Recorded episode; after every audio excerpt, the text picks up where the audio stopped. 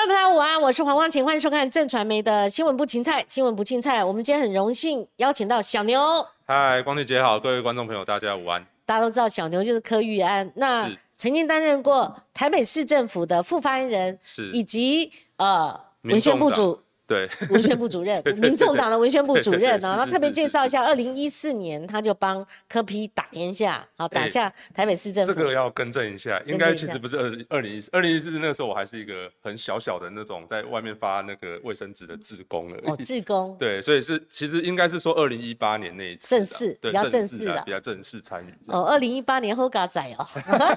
多一个三千多票，沙卡都这样子，对对对对。好，今天为什么邀请小牛来？我觉得了哈，第一个面向，因为他离职了，我们要好好问一问哦，就是为什么连跟着柯批算是铁三角比较核心的幕僚也会走？因为柯批之前走了很多人，然后一段时间他是。静止的，就是说他没有像以前那样子一泻千里走那么多人，大家会质疑他是不是用人上面，或者他脾气、他行事风格上面会很多揣测啦，因为走了实在太多人了啊、是那一直走走走走到小牛，啊那个感觉有点像是说哪一天黄静莹走了那种感觉。哦，因为你可以啊、黄静莹还有刘玉婷，刘一婷哎，你们三个人是铁三角嘛，啊私交也不错，所以小牛，光姐问你为什么要离开，而且离开柯文哲，不止离开民众党，不止离开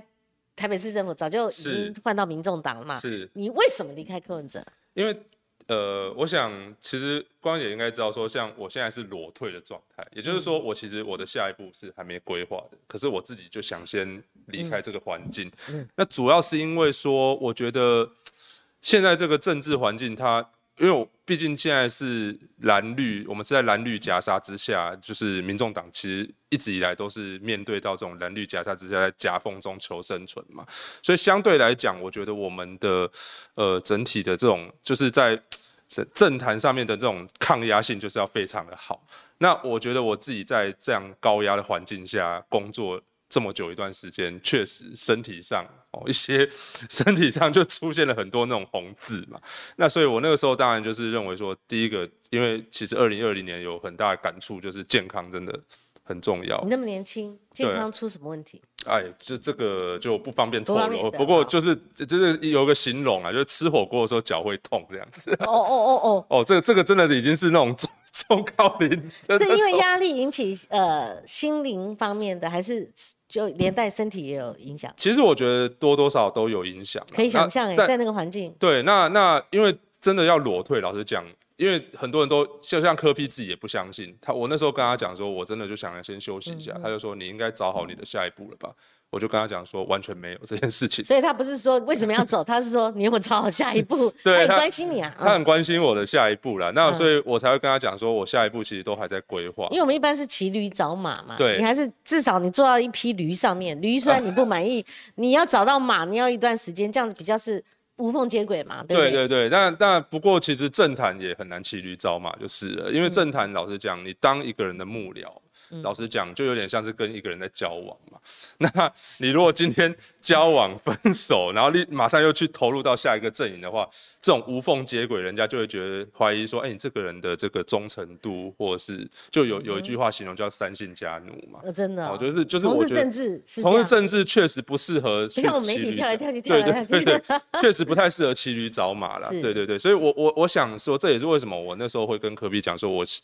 离开他之后，我希望自己可以、嗯。呃到外面自己先去闯一闯，不管是去业界也好，或是我自己开公司创业也好，嗯这些都是选项啦。那当然就是说，呃，你说未来还有没有什么其他的机会，或者是什么其？我我之前有形容过嘛，就是说我现在其实就是自由之身，有点像是职业运动里面的自由球员。那等于说我就是呃，我就是如果大家认可我的能力，愿意呃给我一个机会的话，我其实都不排斥任，不管是任何阵营都不排斥这样子。只是说目前来讲的话，我可能还是会先自己在外面先试试看这样。就自己试出了对对对对这是其中之一。这其中之一啊。第二个原因呢？第二个原因当然就是呃呃，之前讲说健康因素嘛，当然就生涯规划。那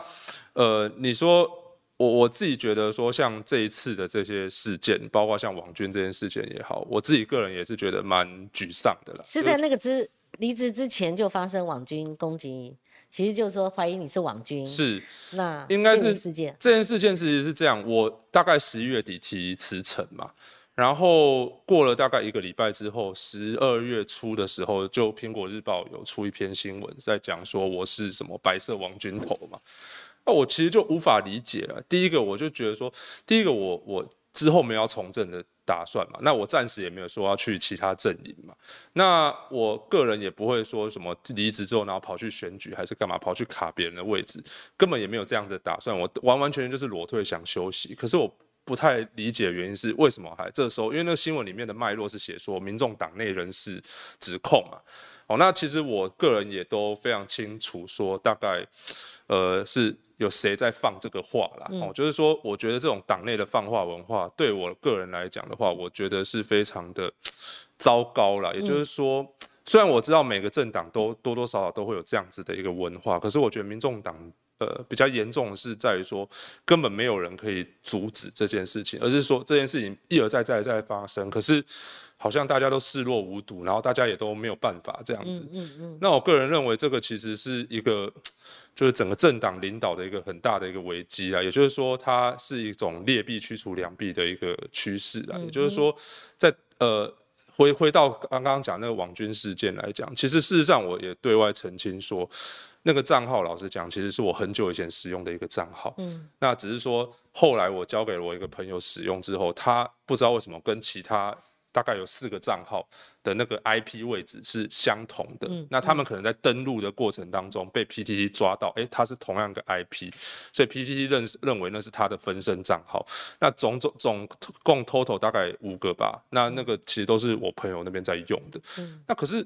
就算我我第一个觉得，当然第一个这不是我个人的账号嘛，我澄清过。那第二个就是现在很多人在讲说啊，那那你朋友是不是王军？嗯，我就说我朋友其实就很单纯，他就是一个科粉。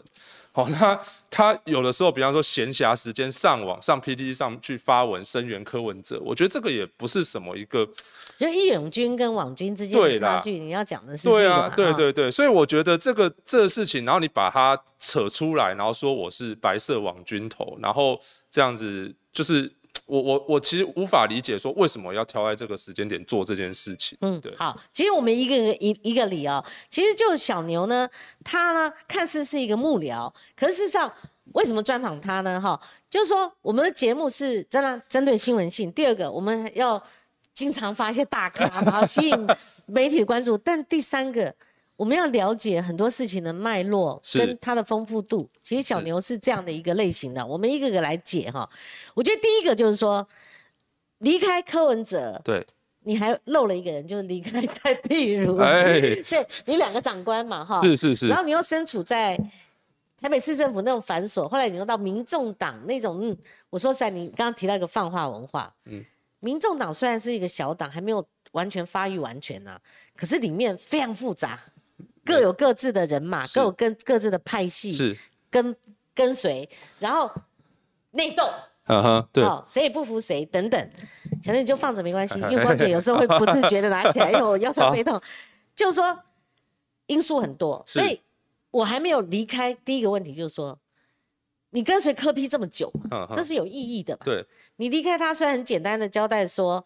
啊，你科批问你下个工作有没有找好，这也是他关心。对，但是。你如果为你跟随柯批跟跟随蔡碧如，你又在市府又在民众党，你如果做一个回顾做一个总结呢，它未必是没有问题的。是你的压力来源是你之所以长期在那个高压下是为了什么？是哪些事情可以跟我们解释一下？这样我们或许可以判断，不单纯是王军的 这个事件。是，你知道？是，其实应该是这样讲，呃。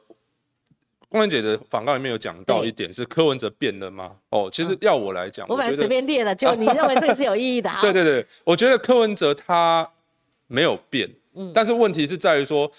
呃，他有好的地方，也有不好的地方，也就是说，他这个人有他的优点跟他的罩门，他的优点一样没变，他可能就是每天很认真的、很勤劳的上，呃，七点半就起床工作，每天看他背影啊，对，每天每天很累，然后每天这样子就是。大小事情他都要盯，在市政府哦，我想他的优点是没有变，但相对来讲，他的罩门，我不要说他的缺点啊，他的他的罩门就是他对人际关系的果断性，跟他对人际关系呃的一些消极的态度。我举个例，举个例，呃，举个例子哦，就其实最近大家，我想大家讨论到非常热烈的一件事情，就是民众党的那个中央委员嘛，哦，好像说我了解，就那个思雨的事情。呃，其实也不单单是私语啦，哎应，该这个就是说这个新闻性，我们来解读一下。这个这个大思雨也上电视了，这个大概有好几位中央委员是说最后那个募款的责任额度没有缴清嘛，是一百万吗一？百万，对。那相对来，我当然理解说那个是比较高一点的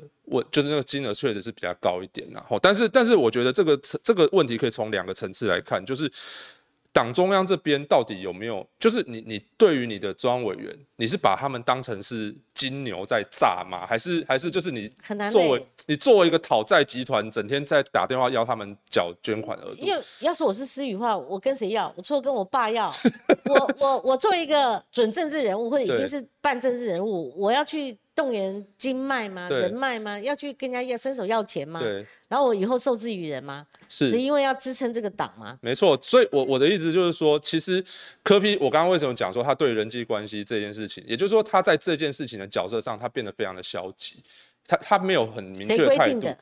这这个这个这个一百万的额度，其实是去年的中央委员会定出来的嘛。嗯哦，那当时定出来这个额度，其实大家也都没有意见嘛，然后所以才会大家一窝蜂去参选中央委员。那当时参选的时候，大家也都知道，说我身上就是要背着这一百万的责任额。那就不能怪中央委员会决定了。确实但是你们又没有异议，然后你们同意，你们又去参选中央委员，但是你就肩负说这个任务了嘛？对我站在中央委员的这个视角，等于说这个是党中央的视角。党中央认为说啊，你中央委员就是当时这个大家都各自都同意的事情，你为什么今天没有办法履约？对，哦，所以党中央就是抱着一种心态，就是我每天就打电话催缴账款那种，很像很像讨债集团。那那当初就不应该决定啊？为什么大家都稀里糊涂对，决定？可是站在中央委员的角度，他会认为说，哎，我中央委员会我一个月只开会一次，嗯，哦，包括说就是其实事实上我们的中央委员会跟其他政党长得不太一样，嗯我们其实一个月是开一次中央委员会跟三次所谓的党政会议，党政会议其实基本上就是只有。呃，整个民众党的高层，它不包含中央委员哦，当然也也有几位中央委员可以列席参加，可是不是全部。但是其实绝大多数中央委员会，它一个月只能开会一次，而且通常也没办法，就是照理来讲，其实有点像是橡皮图章啊。对他们来讲，我是现在在反映他们心声，对他们来讲很像橡皮图章，就是哎，这个党政会议通过的决议到中央委员会这边再复决哦，然后就是等于说就是一种形式上的这种会议啦。那等于说他一个月跟柯文哲开会一次，那一年大概十二次嘛，十二次这样子，如果他一百万，平均每开一次会就要缴八万块，对对对，那当然对对他们来讲，就会觉得说，呃，我就是有有有，我我我我负有募款的责任，可是我好像没有实际的权利，甚至 even 说我连提名议员。哦，就是我我在议议员的提名上，我也没有因为我自己是中央委员而比较有优势，就是好像变一只血牛了。是没错，所以我就认为说，其实像这种问题就是这样。我觉得要解决的方式就是一种，就是你要棍子跟胡萝卜嘛，都要给嘛。你好歹要先给这些中央委员会一些权限呢？权限嘛，这是胡萝卜嘛。棍子的意思就是说，你党中央定出这个规则之后，哎，你不遵守这个游戏规则，那当然就是要惩处嘛。好、惩处。那之前讲好的是叫停权嘛。哦，就是说整个党职停权，哦，那甚至也会影响到你的提名。选举提名，就像思雨现在的这个困难，但他现在他是说，他个人是说他辞辞掉嘛。现在这些有点像是在怎么讲，就是先呃，我不要不好意思说钻漏洞了，但是就是说就是他就是他就是说，哎、我先辞掉我这个。职位消失了，我就没有一百万的压力对了。对没错有些人看就说，那你耗了这么久，那你一百万没有达成呐、是，那大家都用辞的这种方式，那这样大家都跑了，那我我讲没人干了。我我说一句实在话，今天在民进党跟国民党里面绝对不可能发生这种事情，嗯因为你的党主席握有实权，你你有这样子的一个呃怎么讲威信，嗯可以要求大家去做这件事情。我国民党不敢讲，因为现在朱立伦那边很乱，所以我不敢讲你。会不会手酸呢哎、？不会不会，你要不要这样不会不会垫着？好好好，那那那那民进党当然绝对不可能发生这种事情嘛。哦，我先不要讨论说那个一百万到底是高还是低。哦，有些人当然觉得那一百万是对他们来讲是一个很大压力。哦，这我也认同。可是说，我觉得这种问题在其他政党都不会发生。为什么？因为他们都有所谓的棍子跟胡萝卜嘛。胡萝卜就是你给这些中央委员会一些实际的权利嘛。等于说，不管是在提名上面，或者在什么，在各种党务的决策上面，他们握有一个比较关键的决策者的角色。可是你在民众党，他们一一个月只开会一次，嗯，就会变成说这个这个职位好像可有可无啊。对对。哦，那。那你说棍子的部分就是这样，这就是我刚刚讲的柯批他对人际关系的比较消极，也就是说他没有办法很果断的决定说，哎，这些人如果真的没有这样做，我是不是应该有一些惩处的条款？不是，现在好像搞的是全党在帮他们这些人在想办法一样。嗯那我觉得这有点就是颠豆病啊。我怎样？就是说你政治虽然是一个妥协，嗯，好，那你政治尤其一个政党讲究团结嘛，哈。那但是你还是要有制度啊！你任何一个公司行号，你任何一个团体一定要讲究制度嘛。好，你既然设了这个中央委员，你如果形同虚设的话，而他的主要职责变成只是去募款、变血牛一只，他没有办法达成，有一天这个问题会爆开。是。那相对来讲，譬如说以思陈思宇来讲的话，你到底要叫他作为一个选战的战将去打胜仗呢，还是后面拖了一个中央委员身份，有一百万的压力，他做不到？然后爆爆开了以后，他辞掉，然后一堆人又骂他，对，好，对不对？我觉得这难以得兼的。然后第二个问题就是说，成立一个政党没那么容易的，对，对不对？那你成立一个政党，当初就要想到说，那我钱哪里来？因为我要养人呐，我要一个继续运作，而且我要永续经营啊。那你不能把募款的责任全部下放给。这个所谓的你你所虚设的这个中央委员嘛，其实时代力量也碰到同样问题，他就会让徐永明阵亡，对，他游走灰色地带，对不对？然后这个东西就是小党很容易碰到，所以但是还是要解决嘛，没错。所以你看到这个问题了嘛，对不对？对，也就是说，我我为我为什么说其实科批他没有变，但是问题是这个他的造门一样也没有变，就是处理事情当时。在市政府有蔡壁如作为他的血滴子嘛，可以处理这些人事上面的一些问题，哦，这些复杂的这些人际关系，可以由蔡壁如这边作为一个非常好的一个，他是就是一个 gatekeeper 嘛，他就是一个守门者，等于说任何的一些要求到他那边，他这边可以做一个很好的把关。可是今天到了民众党之后，他的这个缺点就变成无限放大，因为现在没有蔡壁如在帮他把关这件事情，所以相对来讲。他的这些就是他，他对事情他可以决定的很果决。他在市政上，他在一些政治，等于说他在本身的这个市长业务上面，他在市政的处理上面，他可以很果断的处解决他面对的问题。可是他面对到这种党务之间这种错综复杂的人际关系，他就变得犹豫了，然后他就会。把这个事情一拖再拖，这就是回到他之前讲的嘛。面对问题是解决问题的第一步。是是，他不解决问题，问题就解决你。他很精准评论很多事情。对，不要看指挥中心，他看城市中的问题，他看疫苗的问题，他看很多问题。没错。那个级数很高啦，而且讲的有时候大快人心嘛，哈。那当然，他行事作风争议性也很高。那有时候争议性是从他嘴巴里面。创造出来的。我其实今天无意，因为很多人在讲说我会不会变恐怖情人，就是离职之后。对我们没有那个意思，对对，而且讲说，因为我觉得这个是一个很大的看事情。对，也就是说，你今天这这件事情就从小观大嘛，吼，中央委员这件事情如果不解决，你是提前跛脚，你整个党的中央委员，如果假设你缴不出一百万，然后你就因此辞掉辞退。那你整个党中党的领导核心就这样真空了，真空你提前跛脚，那对你不管是二零二二还是二零二四，这都是一个很大的。你知道，就像国民党嘛，我们常讲说，超过百年的这个政党，它过去呢，它所谓的权力中心就是中常会，没错，中常会是有一些当然的指定的这个中常委，譬如说像国安会秘书长那时候蒋纬国就做，然后退会主委，呃，那时候徐立农就做，然后。重要部会像外交部部长，哦，他就做。但是相对后来开放十五席，就是说你可以选。那那个怎么选？后来就全开放。以现在年轻的国民党来讲的话，他是全开放，就是说你要先选党代表，党代表选中央委员，中央委员然后中常中常委，他是一个权力核心嘛。那国民党也逐渐消消退了啦，就是说以前一个部长，一个中常委，哈。那多么大，那个权位很大的，哦，甚至以党领政，就是说党这个党，他发号施令，他可以影响政策的。那所以一样啊，你不管大党小党，以一个民众党，好这样的一个新兴政党的话，他还是要有权力核心嘛，你不能一人听一个人的。好，我说了算，我我党主席说了算，那就变一人领导了嘛。是没错，对，那如果要健全发展，他就必须要一个核心、权力核心。那这个权力核心要正常运作，所以我们就事论事，就是说小牛走的时候，他发现有这个问题，哈、对。那其他的就是说，像蔡壁如，哈、蔡壁如他作为蔡委员，嗯，他就不像是以前台北市政府你讲的那个在科市长室主任在科批身边身边的那个其实我讲一段内幕了哈，这个也是小事。其实之前啊，小牛他第一次来我之前的广播节目，你跟刘玉婷还有学姐三个一起来，我们还拍了一张照片，是对不对？那当然后来，哎，看到你角色转换了，你到了这个蔡碧如这边哈。那我要讲的事情就是说，后来有一天，因为我是有所本，我是有讯息来源的哈，然后我就在电视上，而且是问到民民众党内斗，啊然后我就脱口而出，脱口而出。后来那时候你服务的这个蔡碧如，就你的老板啊，他就要告我，告我说实在的哈，小牛因为有点像自己姐姐这样，他就私讯给我啦，就说有这个讯息，他实在是自己不愿意，可是呃蔡碧如蔡委员又要逞执意啊，后来这告了，我要讲的就是说怎么样，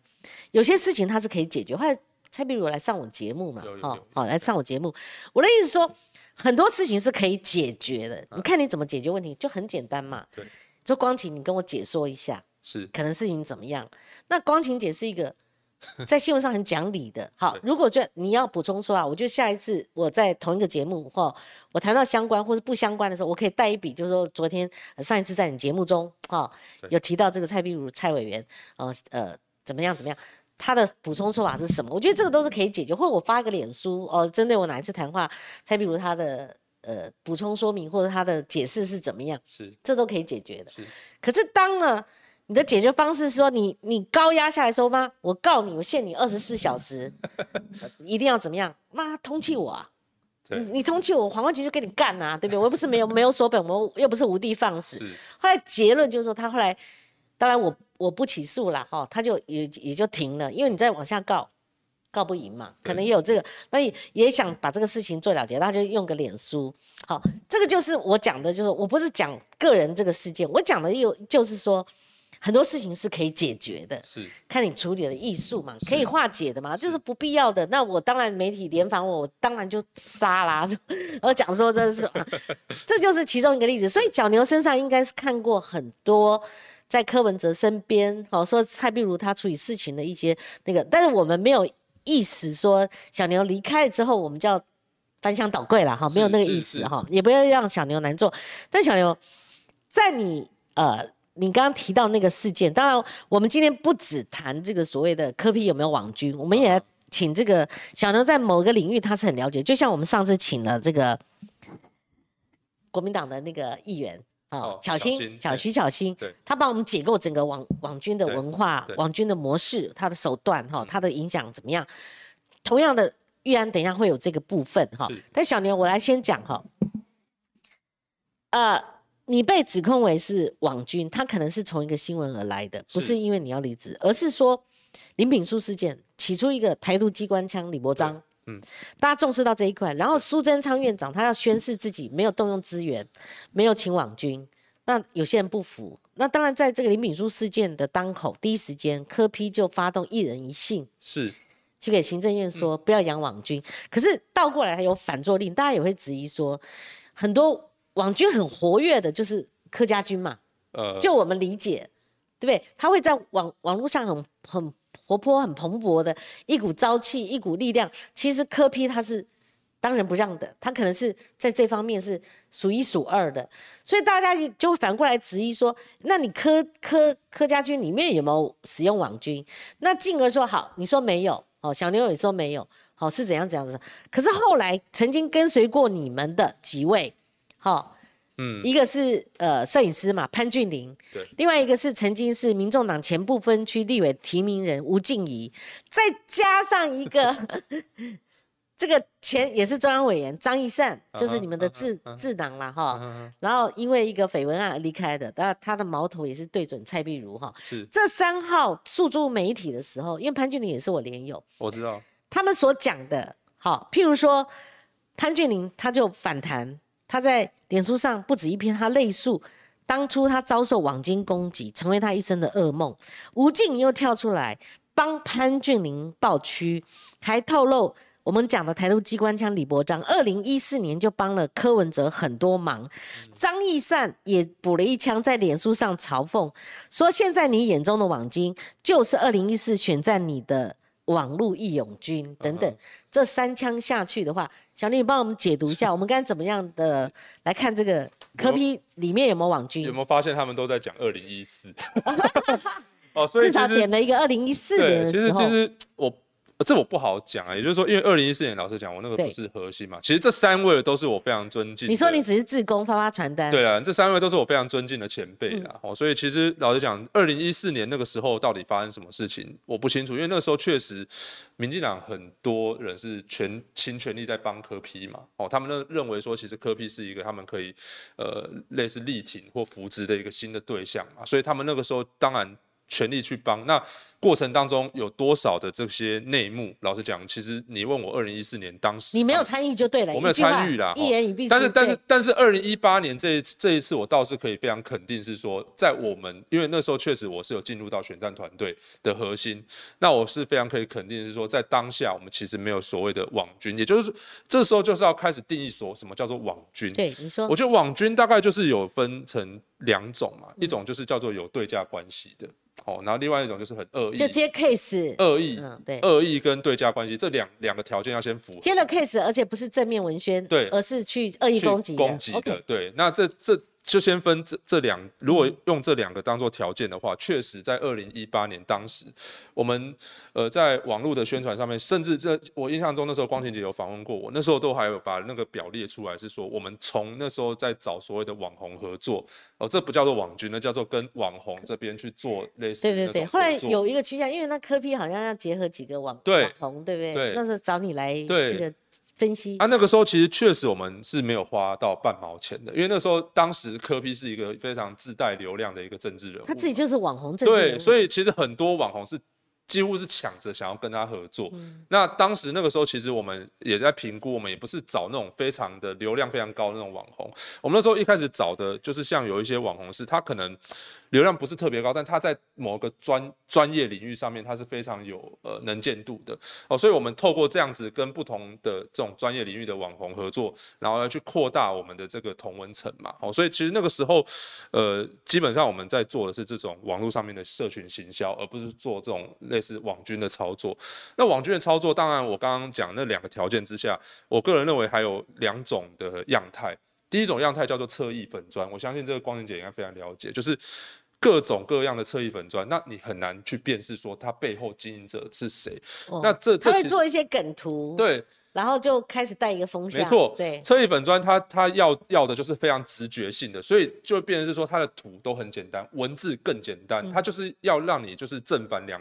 分法嘛，你不是支持我的人，你就是中共。然后名。嘴久而久之也很好用，然后对到政论节目再去做表，这样是，子，所以它侧翼粉砖这个某种程度来讲，它可以算是一个网军。那侧翼粉砖到底背后有谁呢？就我所知，有可能是像一些呃公安公司，他为了要接到那种特定，不管是政党或政府的标案，哦，他为了要回馈。嗯所以他就是可能去成立了这样子的一个哦还有特这样的哦异粉砖，它作为一个回馈，等于说未来这种呃限制性的标案，他们可以直接不需要透过公开招标十万元以下，他们就可以直接去获得这样子的标案，所以嗯他们透过公安公司透过经营侧翼粉砖来作为一个嗯回馈，这是第一点。第二点就是有可能是那种本身他就是议员或者是立委的助理哦，他是很想红嘛，嗯他想要 想要帮党这边吼打。打天下，然后他想要让党这边看到他的一些努力，所以他可能各自自己，因为其实老讲经营侧翼本身不需要太多成本，你只要会做图就好了。这是有网红化的助理哦，对，他自己也深谙媒体的运作没，错，像最近有一个，就是他特别跑到台北灯会，在万华地区都没有人，台北市政府唱空城计的，然 后他就在那边清。楚。我昨天才看到这个，我我才看到他就是拍一个就哦，我想是说灯会不是钱花下去的吗？好像至少三千万嘛，哈。然后结果竟然没有人，已经要点灯了，路上竟然没有半个人，这跟我们之前去台北市任何像活动活动的那个灯会活动完全不一样。不一样那那这样我就觉得哇，这个助理这样这招不错，至少让我们看到这样，那台北市政府就完了，对就至少在这个灰头土脸。其实助理如果剧名来讲的话，他是剧名的话剧名，的话，我觉得那还不叫侧翼哦，不叫侧翼啊。对，哦但有些助理是他直接就是自己成立一个侧翼粉砖，是是是可能比方叫什么类似那种，就是一种很好笑的名字嘛，就是哦不管是蓝的绿的都。好的好。的，原来这样的分隔。哦，其实他们各有些助理，他们为了要求自己的在党内的能见度，他们会愿意这样做，这是一、嗯一种。另外一种就是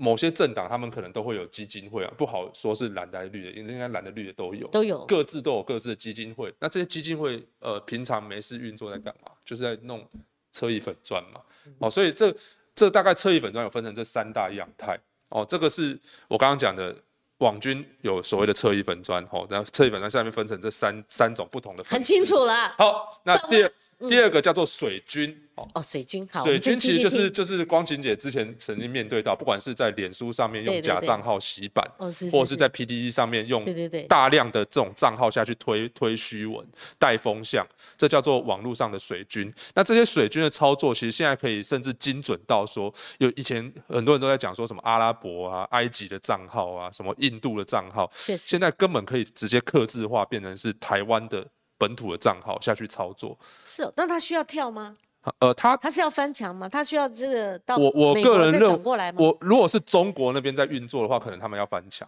哦但是如果是台湾这边本地，因为我我其实你直接去，我我先不要讲说为什么我知道，感觉好像讲说我知道这么多，好像我曾经有操作过一样。是是是我先讲，我绝对没有操作过这件事情，而且我也没有那那个成本去操作这件事情哦。那水军主主要就是你，其实你去看虾皮，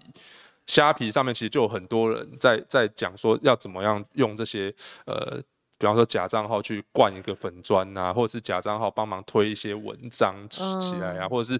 用假账号直接加入你的粉砖，变成是你的粉丝吼，去买粉丝，一下子灌一天可以灌一两万个人进来这样子。哇，这样子啊，不过其实老实讲，我要先讲，像这样子的操作，在脸书上都会被视为是无效的操作。也就是说你，你这种灌水贴文，或是灌水你的粉砖的这种行为，相对来讲，脸书现在是非常可容易判断，而且它会直接砍掉你的这些僵尸账号跟粉丝。嗯嗯嗯哦，所以其实我我我这边当然也是奉劝说，现在很多在做社群经营、在做这种政治行销的人，然后不要去做这样，就是不要再去花钱做这种没有意义的事情，这很无效了人。家一看就是僵对尸来了，一看就叫僵生尸嘛人回避，甚至现在 PTT 也抓的非常严格啊。我老实讲，哦像我朋友那个账号，就是他，因为他有太多账号在推文，所以老实讲，他就被抓出来，他认定说这是是纷争账号嘛。那其哦他抓的更凶啊，前一波甚至抓了大概一两百个账号，通通都是个，比方说就是只要有蔡英文的呃脸书嗯在 PTT 上面发文，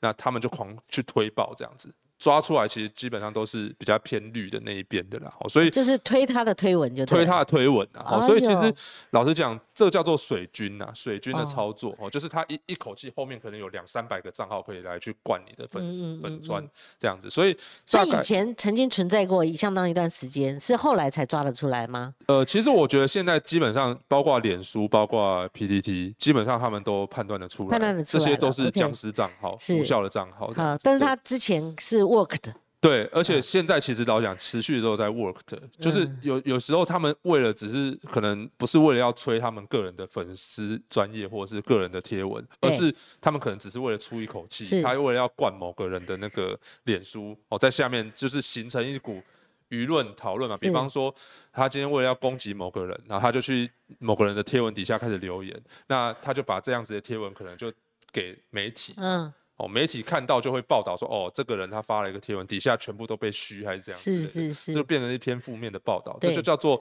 可能就是呃从网络直接转成实体的这种媒体报道这样。好，对那我非常了解了。所以你这这五个，对，你四个借给别人，这算什么啊、你就算五个托，你操作这五个能干什么啊？不是太小 case，像 mini cake，这这五个只有一个我是我的，其他四个不是我的，所以嗯他在上面发文，老实讲，我真不知道他在上面发什么文章。可是我后来有去爬，那你为什么要借给别人？你这样一借，大家会觉得说你是网军头，你借给别人，那所以怎样怎样，所以我就说然后制造断点。我的意思是说，这样子的定义就是网军，你要把它定义清楚嘛，吼。到到底什么叫做网军？如果连这样都叫网军的话，哇，那真的抓不好，那小牛，我问你啊，那科批有没有网军？我我要我要界定里面的，嗯我要先讲了，在我的操作之下，嗯我这边我这边当然我要先，因为你文宣部主任，你就一定知道嘛，哈在。我的操作之下，绝对没有使用任何王军、嗯哦，而且我们最多最多就是我们有付费的这些，就是比方说我们在还是有付费脸书上面。可能有些广告是是是下脸书的广告，这相信光英姐也非常了解，但是我相信这应该不叫做网军，下脸书广告，它就容易推，对不对对？推播嘛，它就帮你的把文章推播上去嘛，最多我们的行销的这个预算都是花在这个上面，哦并没有所谓的什么叫做网军操作还是这样子。那差？别多少？你说差别多少？下下广告跟哦，脸书现在真的很抠，我不得不讲，你不给他钱，他完全不帮你，就是他不帮你推不，帮你推啊，对啊，哎，所以这个这个我们那时候其实都很困扰，所以后来我们都那这，样不是前置了政党吗？如果他确这是一个机制啊，像 YouTube 上也是这样做吗？所以他呃，但是我觉得脸书他们现在有一个好处是，他对于政治的广告的审查是非常严格的，就是说你这篇贴文如果是有政治意涵的，他就会审查很严格，他需要是是本人，甚至你还要拿身份证去跟他认证说，哎呦，这么严格啊，所以才能下政治广告。耍啦，对都耍不开啦。对，但是就是逼得你必须要投一些资源在下面嘛，所以这就是是为什么现在很多人在鼓吹，希望脸书跟 YouTube 能够抽税。好，小牛，那这样虽然不是网军，但是网络义勇军容不容易擦枪走火？因为我们心灵层面，尤其碰到政治会连连起来嘛。我们不可能都是永远光明面，我们有黑羊白羊嘛，我们有黑天鹅白天鹅嘛，就是那个比较恶性的一面，黑黑暗面，会不会容易在谈一件事情上，面对敌军的时候，呃，敌对阵营的里面的主要对象的时候，他容易跟网军没有差别了，就是采取攻击模式了。其实我觉得这就是现在这种我刚刚讲到侧翼粉砖，他他把整个台湾的政治变得浅碟化了，嗯。也就是说大家已经没有任何的思辨能力，，对，所以变成是说现在很多的话术哦，这嗯。就是其实我认为这也是民进党在这次公投非常成功的一方，他们哦，这个好听，嗯。创造了话术，哦，是这种话术其实老实讲，有种侧是从他们这种侧翼粉砖一脉相承呐、是，所以变成是说，人家在讲哦，我们就是反来租啊，嗯可，是你看。他们一直拼命的不断强调，从府院党到底下的立委议员，通通口径一致在讲反美猪的时候，谎话讲一千遍就变真的哦哦所以常常就是这样子，他们就是用这种正反二分法的概念来去跟大家讲说，哦，你不支持你你公投如果投赞成票，美国呢就会呃就是心情会不高兴。哦，中共如果打过来的话，到时候美国人就不来不来帮你，就是久而久之就洗脑了。对，非常简单的逻辑，让、嗯呃比较可能底层的台湾民众可以呃认同，甚至是他们还会愿意出去投票。哦那他需不需要有资源、资本？相对来讲国民党这一次公投就常说啊，你们下多少资源？那个资源不不不仅是，当然像那个各个部会相关部会，他一定有编那个大内宣的经对费嘛。那当然有什么行政专机这种他们的批评，但是如果在网络文化呢，它要造成洗脑的效果，或者这其实个嗯其实呃，我印象中很久以前上光景节的节目，我对讲到说网络行销大概就是比较低成本高效益吧。可是老实讲，哦到现在走到今年，现在已经进入到一个大者很大的时代了。也就是说，嗯，你没有办法再用低成本下去做，就像这时候哇，那砸钱的意思对，思，绝对是要砸钱。那这像科批不断有时候在讲说什么网红带网红，嗯因为他现在老实讲，他的那个 image 还在所谓的网红政治的那个范畴里面。可是我都有跟他讲，我说市长现在要用网红这件事情，你本身就是要有成本，你不可能再像以前这样子免费去蹭了，不可能的事情。或者自发性，真的很很多人跟着你，所以相对来贪讲跟着你，一本是现在柯文哲要去跟网红合作，那一定都要有所谓的成本，就是要有是。要要要配啦，哦，就是要要要付费啦，哦，这个没有办法再哦。像以前这样子用免费这样合作的方式、嗯 cross over 的方嗯式，不可能的。所以就是我说，现在进入到一个大者恒大的时代，就是民进党现在资源很多，所以他可以在网络上面形塑的一个超级巨大的同温层。哦，它一层一层的包装嘛，第一层大概最核心就是总统嘛，然后外围有所谓的县市长，然后在外围有所谓的这些他们的 KOL，哦是是绿营的 KOL，然后侧翼粉砖议员哦，所以你会发现说，每次当总统发文，底下的人就开始留言了嘛。吼是是那甚至像这一次，大家可以看到林志坚他这一次发的那篇长千字文，哇，前底下也是一整排的这个绿营的这个政治人物下去留言，嗯这就是他们创造一个非常巨大同文层的一个方式，就是他们谁发文，底下人留言，那这些这些留言的这些粉砖的支持者也会看到他去那个粉砖留言，嗯。等于说他相对来讲也把他的流量带去了那个粉砖，嗯，他们创用这样子的方式创造了一个非常巨大的同温层，就是物源，那就是舆论，对。那就是正确的，那就是民意方向，那就是民意。对，所以哇，这好恐怖！你看我们的节目，慢慢的哈，我们也尝试做抖内。我有我第一集的抖内，我三十块，我也非常感激姚世科先生。然后我们当然就是说，我们很正规，我们清清楚楚、明明白白，好干干净净的。所以我们这呃订阅数，我们慢慢在往上爬。然后我们做实的，对不对？就对新闻的专访、新闻的采访、新闻正规站哈。所以这就是差别所在。当然，如果我们砸大钱，或者说我们去跟哪个呃这个金主要钱，然后受宰制，那就不会看到我们现在的这是种局面了啊、那所以那个呃小妞，那那三个人发生什么事情？他们是被 自己人，就是说。呃，网友啦，应该是说算支持者，他们利用网络的形式对你这个行为看不惯，好、那还是还是说他们真的有像他们自己的感受，成为一生噩梦，是遭到柯家军的网军攻击？其实你要说这三位，包括像金牌也好，或那个一三哥也好，或者是 Grace 也好，这三个人我都认识的。那我有讲说，其实他们都是我非常尊敬的前辈嘛，包括像金牌也好，但我知道说他当时确实离开民众党那过程不是非常愉快。是潘俊霖嘛？潘俊霖对，啊人家摄影，我们刚刚讲说对对对金牌，那那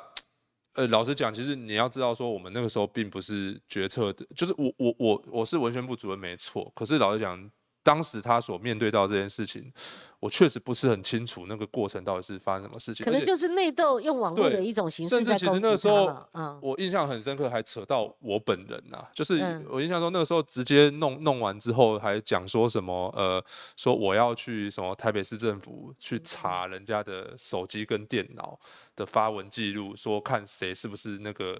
网军嘛，哦，嗯就是嗯那个时候就有在讲说我要做这件事情，然后。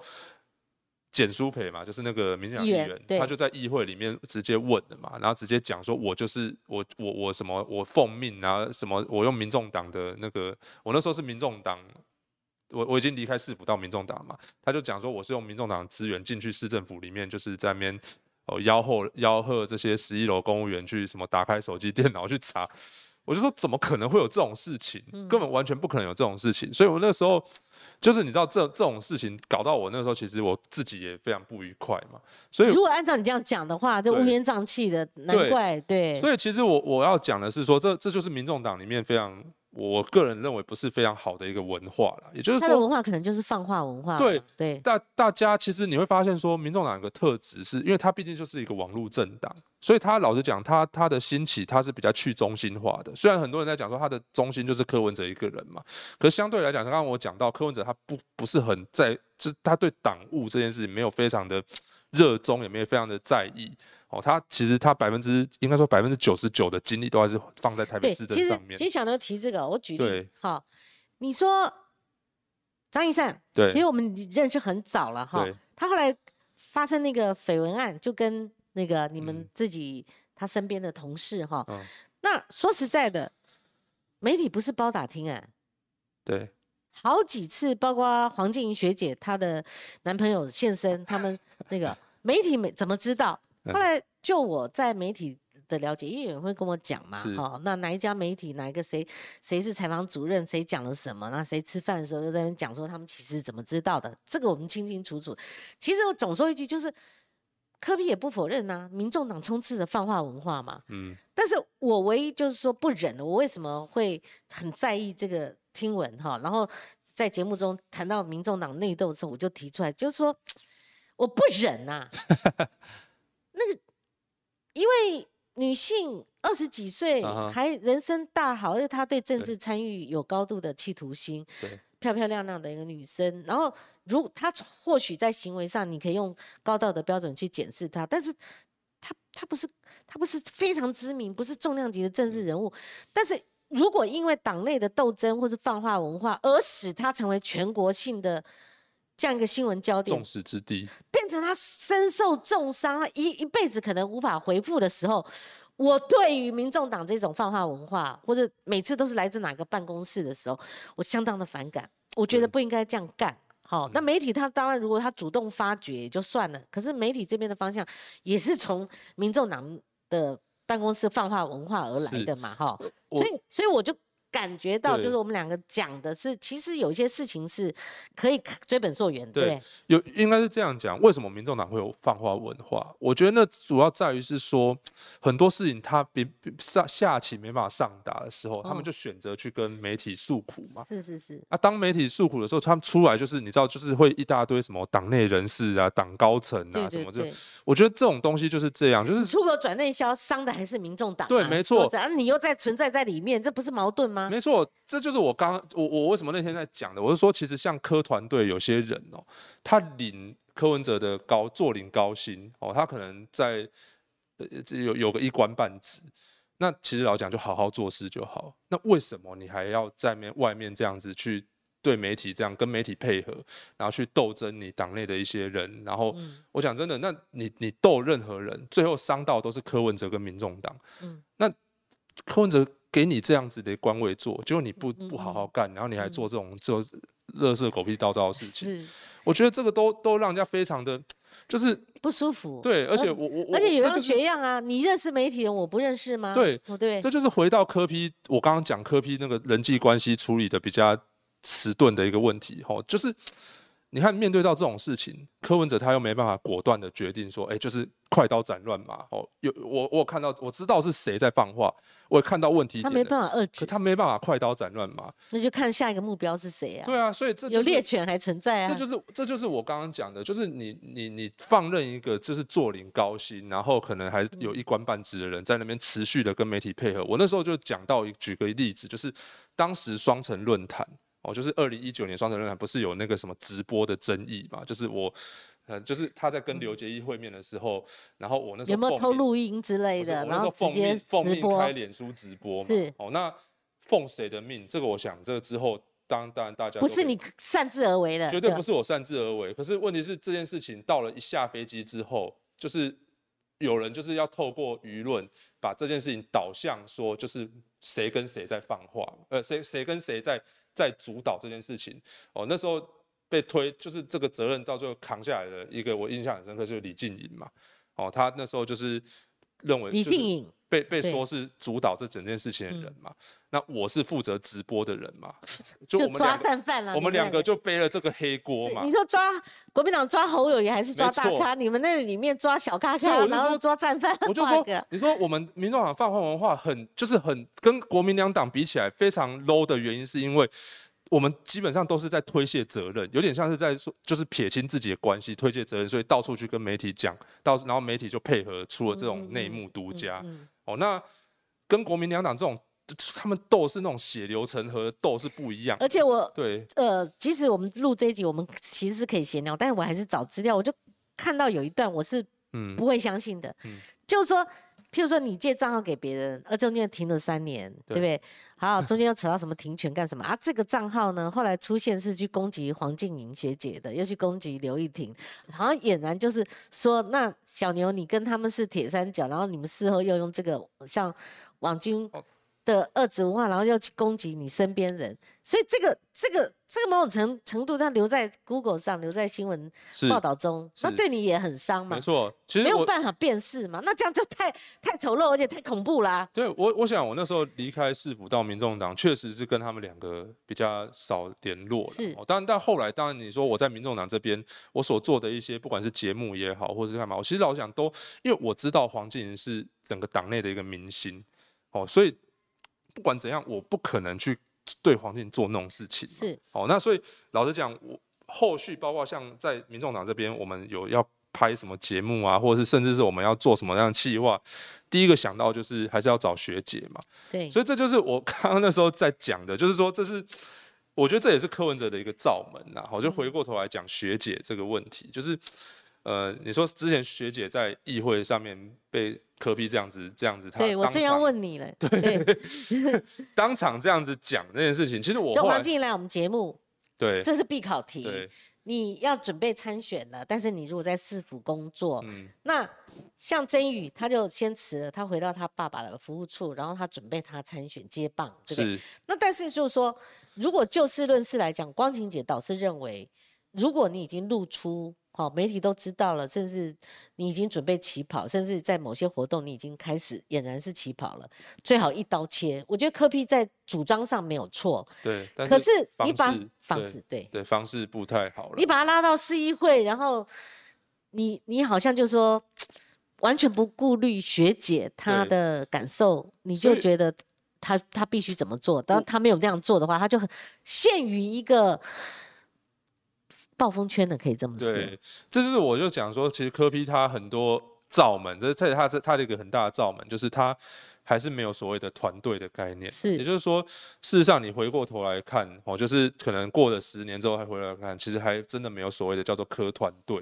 哦，就是带不住团队柯文，哲团柯文哲团队没有成型啊。对，这就是我那时候有跟柯批建议，我说其实像宋楚瑜那时候在省政府的时候，宋团队，至少他也带出了一批非常精良的政务官，因为他们经过省府嘛，那些官员嘛，他变成组织亲民党的基石、基。石，对，对，那那可是你你民民众党现在你在市政府八年下来，你回过头来望，真的有多少人是还继续留在他身对边，？差别在哪里呢？就是宋团队后来有一群人靠拢，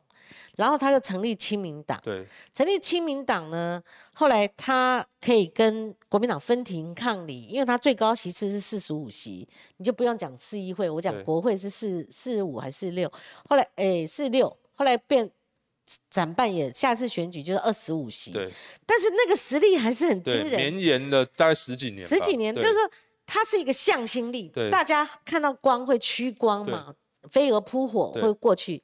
后来当他往下坠的时候，就开始有离心力。对可是科批这个政党不一样，他好像一开始就是你们都往外走，他的离心力比较强，就甩出去了。但是目前没有看到大队人马因为成立民众党而向亲民党过去有趋光效应，就是说他他会靠拢，成为你们壮大的一个基石。你要对讲的是这样。我我我相信应该还是会有人想要来靠拢民众党的，但是我觉得这也是有啊，有对电力工啊之类的啊、但是我觉得这这件事情就是还是柯文柯批他自己要去思考一点，是说什么叫做团队是哦？这个团队不是因为只有你一个人，而就是嗯民众党要永续发展，不可能永远只有靠一个柯文哲是，，而是他要他有一个永，就是他要有一个团队。团队合作的概念嘛，那今天这你的这五位不分区立委，老实讲，他就是一个非常好的一个 model 跟一个明星嘛。是那你应该是想办法让他们这些明星可以永续发展哦，不是要，而是不是让他们一再一次的可能一次的选举、两次的选举就燃烧殆尽。是，我这边要举一个例，就是毕毕如委员，老实讲，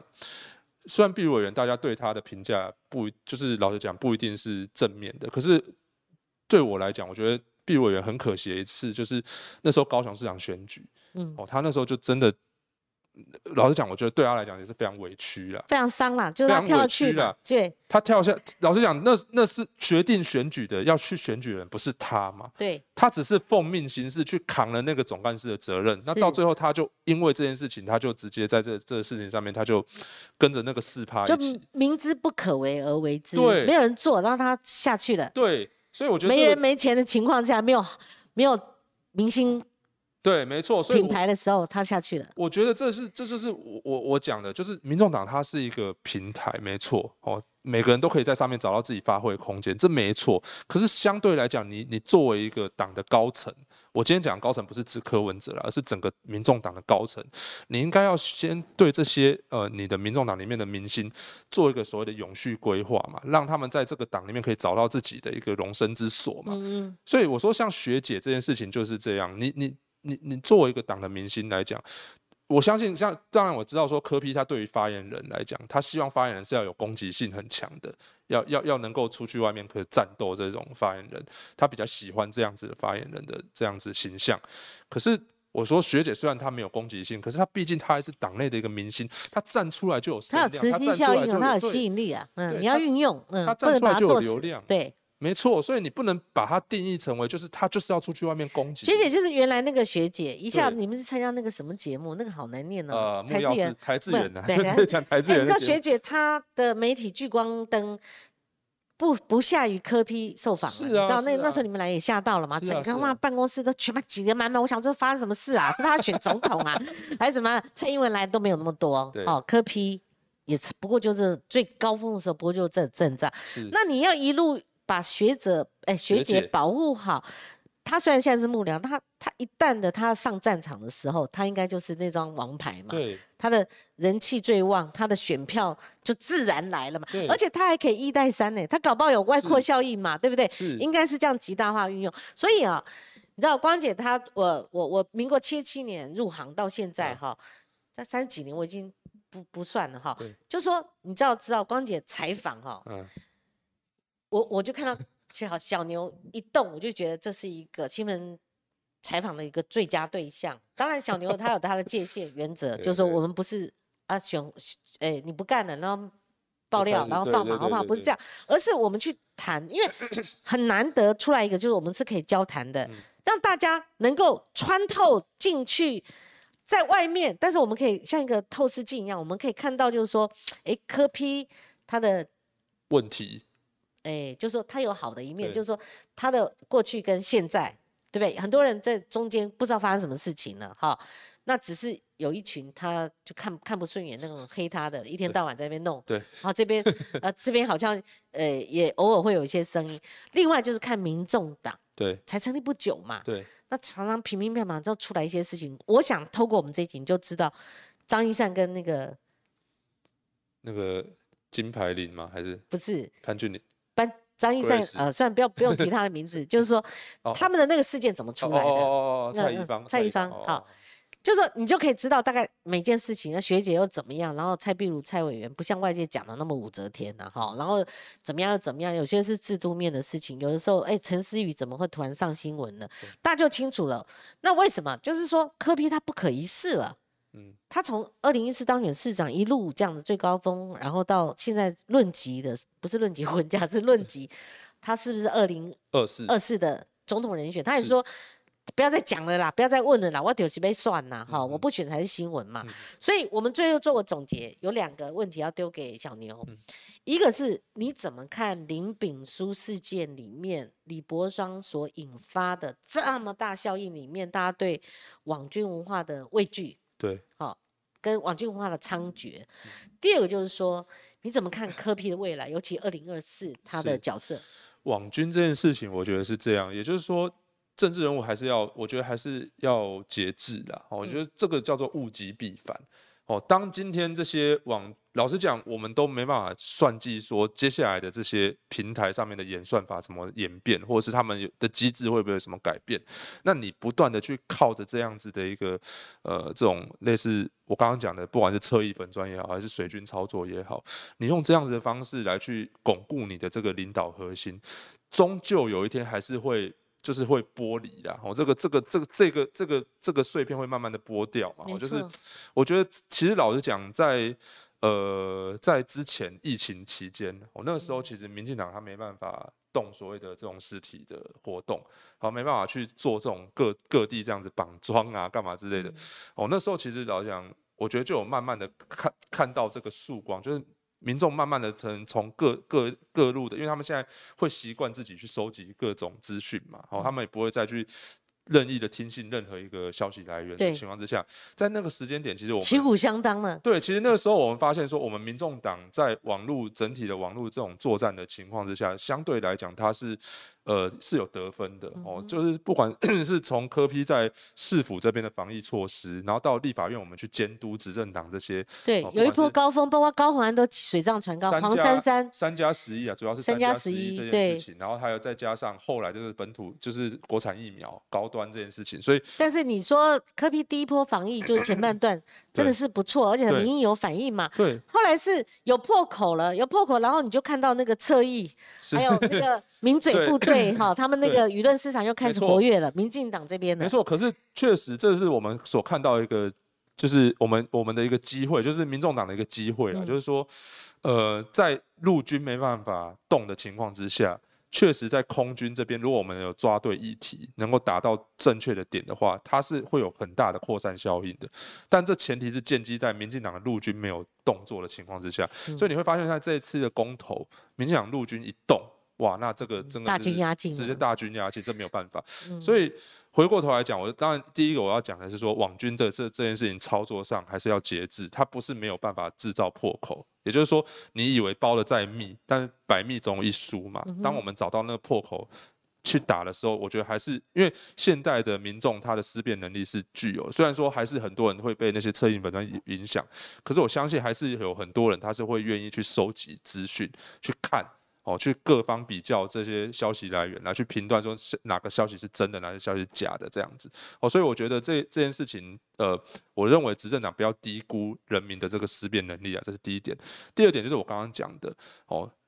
民进党他在一开始没有陆军在动的时候，那个时候空军我们跟他打是可以分庭抗礼。可是当他们陆军一动的时候，我觉得这就是民民众党现在凸显到了一个非常重大的危机跟问题。我觉得刚刚讲的。一个是放化文化嘛，这个这个可能没办法短期之内没办法解决。第二个就是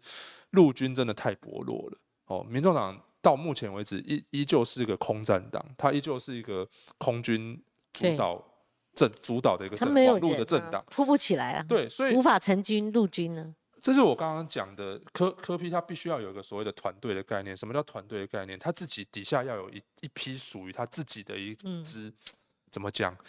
就像就像蔡英文，他他自己有总是有一圈他熟悉的这些幕僚嘛。好，那那我觉得柯文哲他现在旁边现在缺的就是这些人呐。幕他没有幕僚作业，第一个，第二个就是他在地方这边他还没有真正的去生根。虽然现在我相信很很多人可能愿意带枪带枪来投靠民众党，可是我觉得这短期之内目前还看不到什么很比较重大的成效了。对，那民众党明年要选举，他是。地方选举，对。哦，地方选举相对来讲，这个时候就必须要去没有办法插旗成功的话，他就铺不成面了嘛，他就只有少数个人可能来投靠嘛，对？他不可能用空军去轰炸，对。哦，所以这这种东西就是陆战陆战的哈，就是我觉得科皮要还是要抛弃所谓的网红政治的这个思维，是是是，哦，不可能凡事都事事靠网红，嗯嗯，再再者，民众党现在也剩没几个网红了，